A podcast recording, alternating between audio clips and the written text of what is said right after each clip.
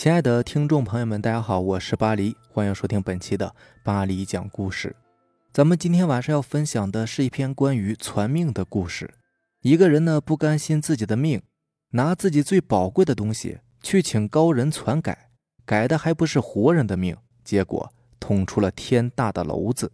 今天晚上这个故事呢，就叫做传命，作者周周。那是前不久，我跟二叔去东北，认识了一个长辈。这个长辈呢，姓熊，做药材生意的。据说生意做得很大，国内外都有路子。最主要的是白手起家，个人经历呢，简直就是一段传奇。他家是住在一座山上的庄园里的，整座山呢，连带附近的田地都被他给承包下来，种植药材，开发的是热火朝天。但是不知道为什么。我一上山就感觉浑身的寒颤，似乎整座山都透着一股让人极其不舒服的感觉。因为我二叔常年在外闯荡，夜路走得多了，往往会遇到一些诡异的事情，所以便通晓一些阴阳风水、必死延生之术，连带着我呢也跟着学了一点寻龙点穴的常识。可无论我是怎么看呢，这座山都是一块上好的风水宝地啊，虎踞龙盘。如同是猛虎侧卧。车上的迎接人员看我一直打量窗外的山景，口中呢便给我解释道：“附近的几万亩地都被他们的大老板给承包下来种植药材，唯独这座山上的药材，大老板从来不卖。”于是我便疑惑地问：“那这些药材是用来做什么的呀？”那个人呢嘴角一咧，神秘兮兮地说：“烧掉。”烧掉！我心中有一个疙瘩，还没有来得及呢多想，车子一个刹车，已经停在一座气势恢宏的庄园前了。门口一个高瘦的中年男子似乎等候多时了。那个中年男子衣着朴素，相貌也是平平无奇，只是眼窝凹陷，虎背猿腰，一看就是那种说一不二、钱刚独断的主子。看这气势，应该就是二叔口中说的那个长辈了。来之前呢，二叔曾私下跟我说过，这个长辈身具虎狼之相，放在乱世之中，便是皇朝张献忠一类杀人营野的枭雄。只是现在这个世道，他纵然是身具异象，也是生不逢时，如同是锦鲤脱水，成不了龙象啊。换句话说，就是命不好，注定是一事无成。我看着那个长辈一脸贵不可及的面相。还有他身后极尽宏伟的家业，不禁扭头看了看身后自从上山以来就一言不发的二叔。二叔只是摇了摇头，不肯多说。当下我俩呢，就跟着那个长辈一起迈入了庄园。进门的时候，我又扭头看了一下身后巍峨雄浑的山势，还有那一直绵延至视线尽头的药材种植园。不知道为什么，心中突然浮出一丝挥之不去的阴霾。据说这个长辈和我二叔二十年前就相识了。这次二叔带我来东北，主要是为了和他一起取回一件自己丢失已久的东西。但是我们每天就待在庄园里，也没见二叔提出要去哪里取回什么东西啊。倒是这个长辈每天晚上都会过来，拉着我和二叔一起喝酒。接触的多了呢，渐渐的从旁人口中得知，这位长辈啊，妻子早逝。目前有一个儿子，是一个浪荡不羁的二世祖。这几天呢，跑到大兴安岭的林子里边去狩猎了。有时候喝的多了，我隐隐感觉这个长辈似乎有什么事情要跟二叔说，但是二叔呢，总是会摆出一副装糊涂的样子。喝到一半，总是要借故离去。终于这天晚上，二叔又是早早离去，剩下我和那个长辈在酒桌上大眼瞪小眼。那个长辈可能是喝多了酒，也可能是酒不醉人人自醉。他醉眼朦胧地看着我，问道：“呃，周周啊，你信命吗？”我愣了一下，心中隐隐一动：“呃，信呐。”啊，信呐。好，那我给你讲个故事吧。这注定是一个很久远的故事了。故事呢，发生在一个小村庄里，大概是七十年代的时候。这个村庄地理偏僻，交通不便，里面的人呢普遍贫穷，可是祖祖辈辈都是这样过来的，所以大家也都习惯了，没有想过去外面的世界看看，与世隔绝就是这样。直到有一天，这个村庄里诞生了一个婴儿，这个婴儿出生的时候有异象伴随，惊动了整个村子的人。据说那天晚上，婴儿母亲生产的时候，天空中有一颗赤红色的大星划天而过，坠入到她家房中。接生的产婆呢，只看见赤红色的光芒亮彻整个房间，而那个婴儿也就在此时诞生了。村子里的人呢，十分惊奇，找到村里的老学究为这个婴儿拼命。老学究说了八个字：“星辰转世，虎狼之命。”故事也就此展开，一晃便是十六年。那个婴儿长大成人，变成了一个年轻人。他面相普普通通，看起来和村子里的其他年轻人似乎并无不二。但是村子里的老人都说，这个孩子命好，这个村庄是困不住他的。将来有一天，他一定会离开村庄，到外面的广阔世界中一展拳脚。那个年轻人也是这样想的。所以他辞别父母，离开了村庄。十年闯荡，十年蹉跎，所谓的好命，到头来竟然是一事无成，徒让岁月空度啊！年轻人不能接受这个事实。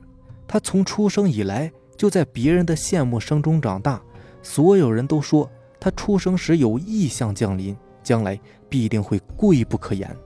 所有人都带着期盼和敬畏的眼光去看他。可事实上，他出来十年，高不成低不就。每当他想做一些事情呢，总是在最关键的时候节外生枝。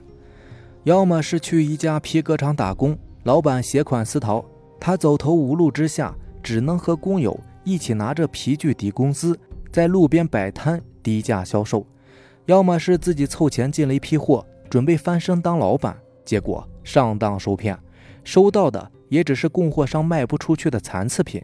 全部都烂在了仓库里，要么是借钱买一辆货车，打算为别人送货，结果晚上睡觉的时候，一车货被人扒了个干净，连车轮子都被卸了三个。凡此种种不胜枚举，只要他想去做一件事，最后一定是以失败告终。唯一幸运的，也是不幸的，就是在他人生最落魄的时候，遇到了人生的挚爱。那是一个文静温婉的女子。每当她在外面经受了一次失败之后，回到那个破破烂烂的出租屋里，那个女子总是会轻声安慰，用女人的柔情去温暖她那颗饱经沧桑的心。可是她不甘心呐，尤其是那个女子已经怀了她的孩子，即将临盆。他不甘心让自己所爱的女人跟着自己受苦，他更不甘心让他的孩子一出生就注定贫穷，所以他想到了一个人，那是一个高人，是可以改变他命运的高人。那是他人生的一次落魄，遇到了这个高人。高人说自己本来是幽居深山，不问凡事，只修天道，但是高人现在已经进无可进。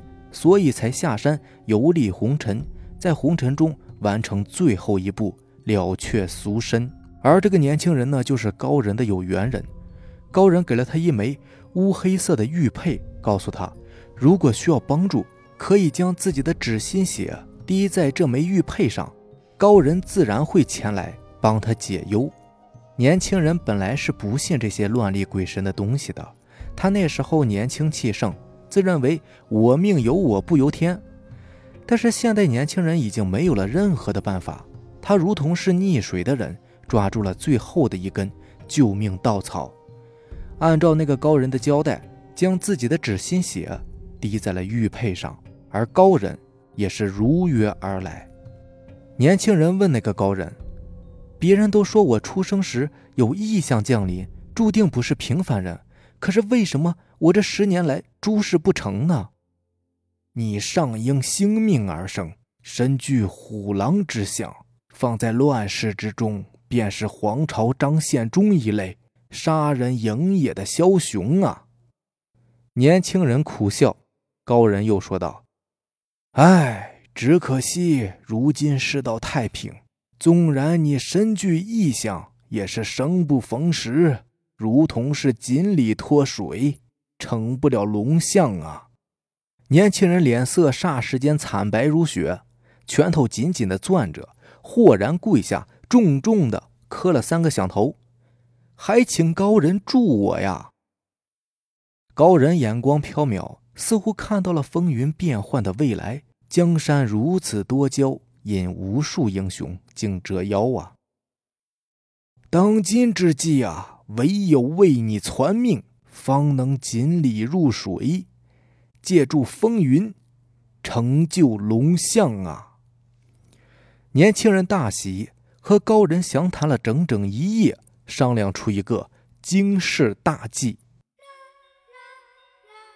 第二天，他就收拾行囊，带上自己的妻子和高人一起回到了自己的故乡。富贵不归故里，犹如锦衣夜行。可年轻人呢，十年蹉跎，无颜再见故乡的人，只能是借着夜色偷偷潜回自己的故里。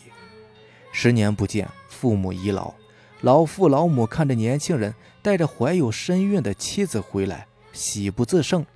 可年轻人此时心怀惊世大计，实在是没有什么心思和父母交谈。他自知此事如果不成功，不说继续蹉跎十年二十年，便是身首异地也是极有可能的。年轻人按照高人的指点，找到了自己自小睡觉的床铺，从床角挖出了三斤黄泥土，又嘱咐老母找到自己出生时的被褥。上面还残留着当年的气带血。年轻人带着这些东西，将妻子安置在家中，不顾身后老父老母哭肿了的双眼，又匆匆离去。临别之时，那个会外秀中的女子，他的妻子，似乎是察觉到了什么，拉着他的手，苦苦的挽留。他犹豫了一下，想到了他们曾经患难与共，在那个狭小的出租屋里的日子。虽然说是贫穷，但是每天回家呢，总有那么一盏灯为他而亮着，夫妻同心，举案齐眉。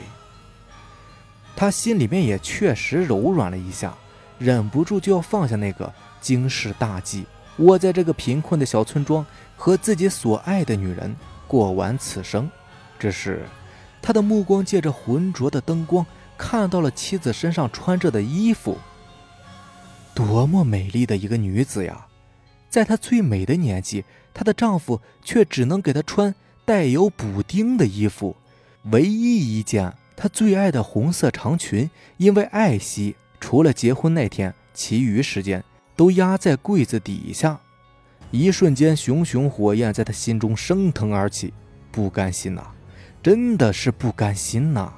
既然让我见识过这世界的绚烂。我就绝对不能容忍黑暗，而贫穷就是最大的黑暗。他面孔扭曲地拉着妻子的手，他一字一句斩钉截铁地说：“等我回来，我一定会给你还有我们的孩子幸福的日子，我们三个会永远幸福的在一起的。”他最后看了一眼心爱的女人，说：“等我。”然后转身而去，再不回头。年轻人带着两样东西找到高人，高人看着他，沉声说道：“事已至此，我再问你一遍，真的要篡改自己的命吗？”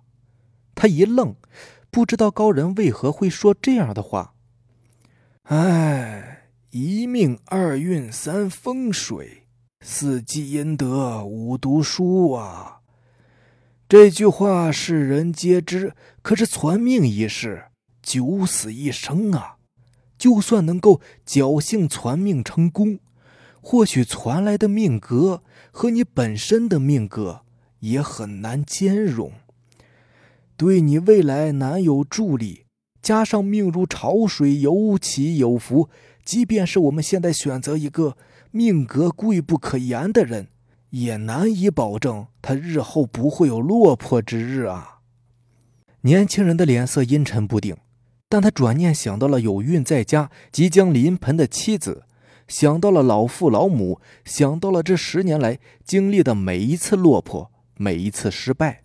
他眼中燃烧起熊熊的火焰，那是名为野心的火焰。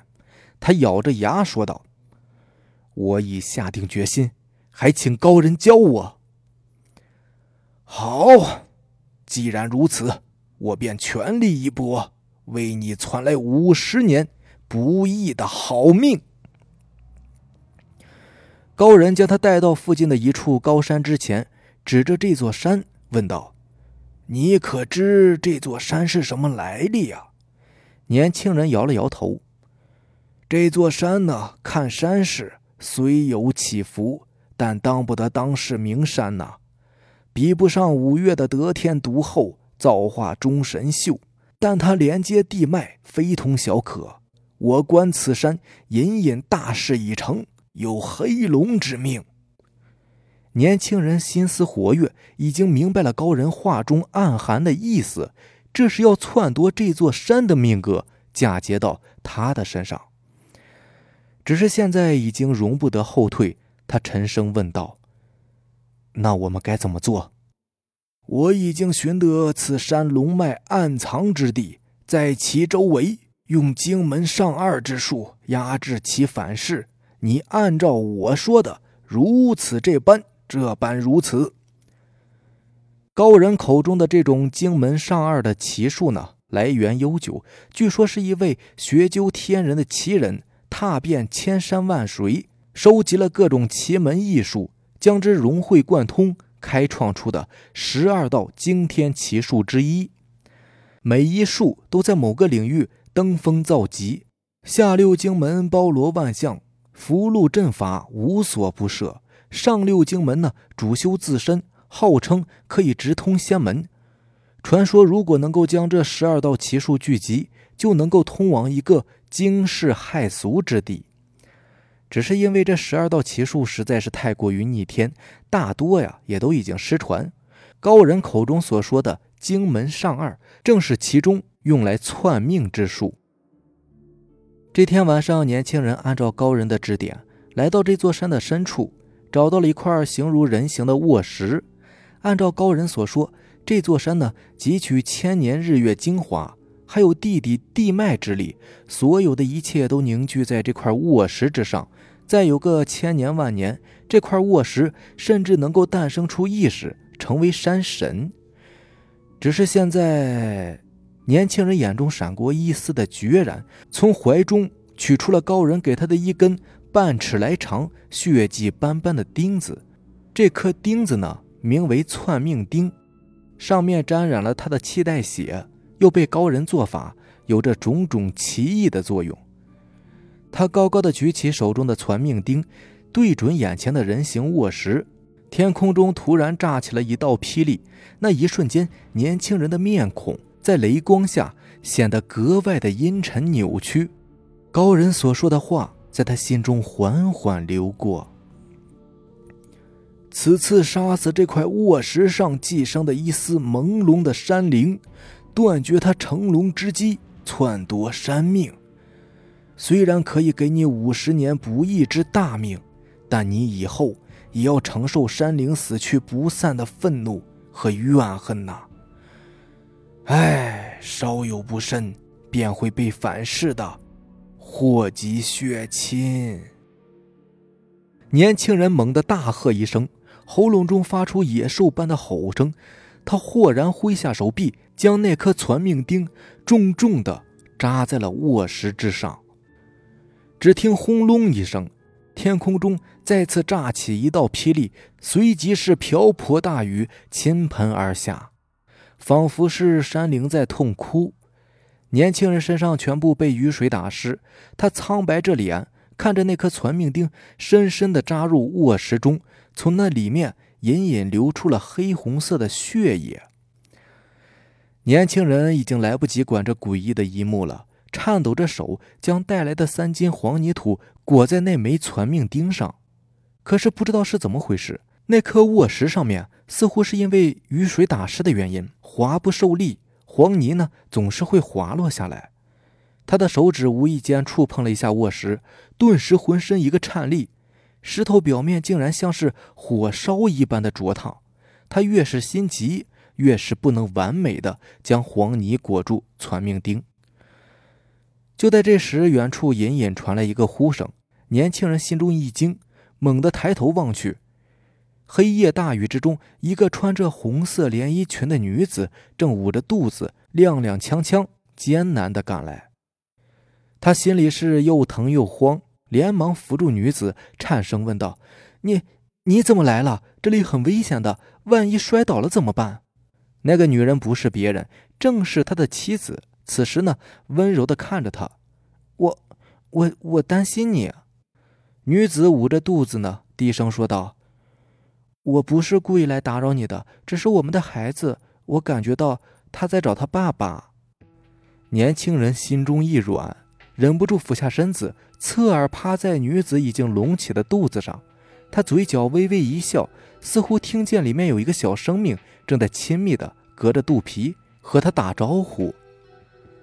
他脸上的笑容还没有来得及收去，耳边突然传来女子的惊呼，在这黑夜之中显得是如此的绝望。女子奋尽全力用身子将他护在身下，他还没来得及反应过来，下一刻轰隆一声炸响，他只感觉到。从这个身躯上传来重重的力量，将他们掀翻在地。无数的乱石碎片擦着他的脸飞了过去，那块人形卧石竟然炸裂开来，数不尽的碎石如同是最猛烈的炮弹向他们激射而来。最后关头是那个女子用血肉之躯护住了他。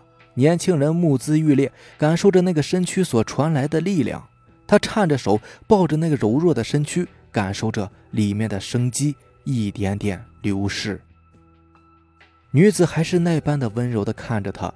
他张开嘴，似乎想要说什么，大口大口的鲜血从他口中喷涌而出。年轻人脑海里一片空白，像是一个束手无策的小孩。他轻轻的侧着耳朵，听见女子说：“照顾好我们的孩子。”然后便永远的闭上了双眼。大雨还在不停的下着，雨水狠狠的打在年轻人的脸上、身上、心上。他似乎是失去了一切的感官，只是机械死硬的从女子的身下找到了一个早产的婴儿。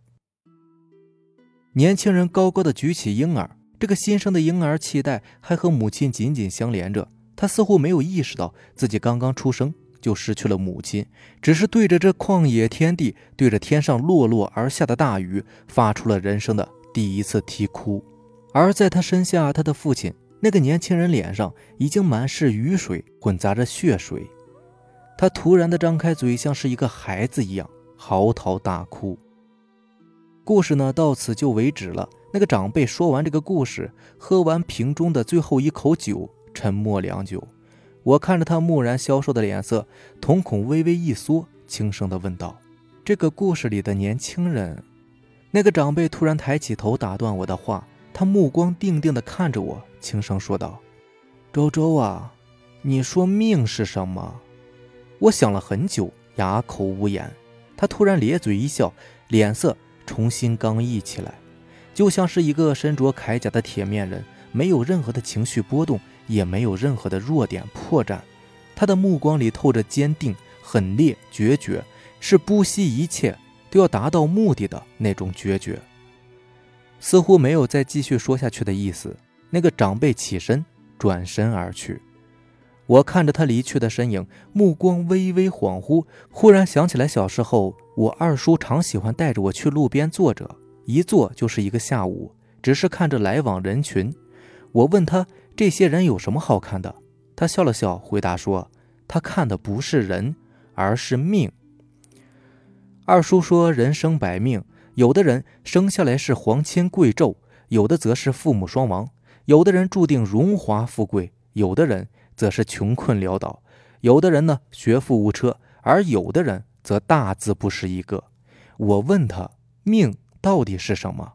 他抽了几口烟，看着过往的人群，目光飘渺。过了良久，才缓缓地说道：“人一叩，皇天在上。”好了，以上就是咱们今天晚上要分享的故事啦。如果喜欢咱们的节目呢，就点个订阅吧。行，那让咱们下期见吧，拜拜，晚安。